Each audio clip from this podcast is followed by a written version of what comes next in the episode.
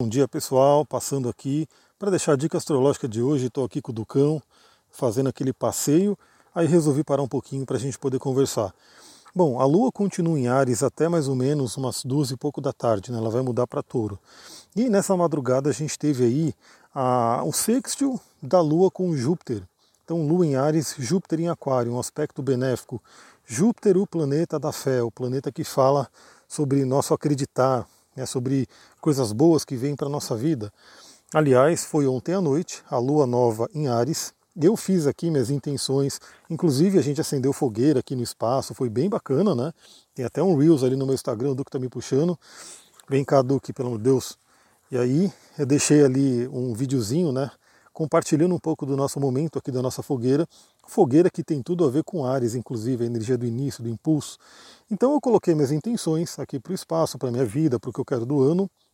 Espero que você tenha feito isso também. E nessa madrugada veio Júpiter dar uma boa influência para a Lua. Ou seja, a primeira dica que eu daria para vocês aqui é o seguinte: tente relembrar seus sonhos. Será que veio algum simbolismo nos sonhos que pode ajudar você a conquistar os seus objetivos?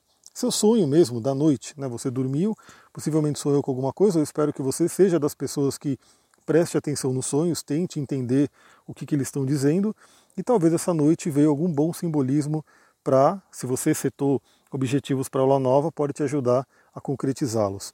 E agora pela manhã, a lua continuando em Ares faz um aspecto tenso com Plutão. Então Plutão, que é aquele que transborda as coisas que estão no inconsciente, então também é aquele momento de você refletir o que está no seu inconsciente, quais são as sombras, qual é, qual é aquilo, que está, aquilo que está oculto que pode atrapalhar o seu caminho e que nada melhor do que trazer para a luz para você poder é, resolver a situação. Aliás, o mito, né, a mitologia ajuda muito a gente a entender a astrologia.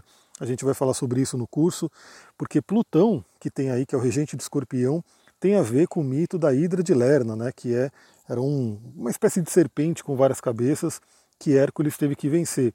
E a única forma de vencer essa Hidra de Lerna era conseguir tirar ela da caverna e levá-la para a luz. Olha só que interessante, olha esse simbolismo. Quadratura com Plutão.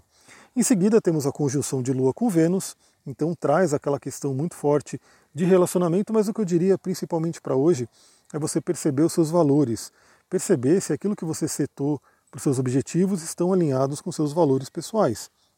Depois, a Lua tarde entra em touro, já muda um pouco a energia e aí vamos ver se à tarde eu consigo passar rapidinho para trazer uma reflexão para vocês. É isso, galera. Eu vou ficando por aqui. Muita gratidão. Namastê, Harion. Hoje o dia também é corrido por aqui. Até mais.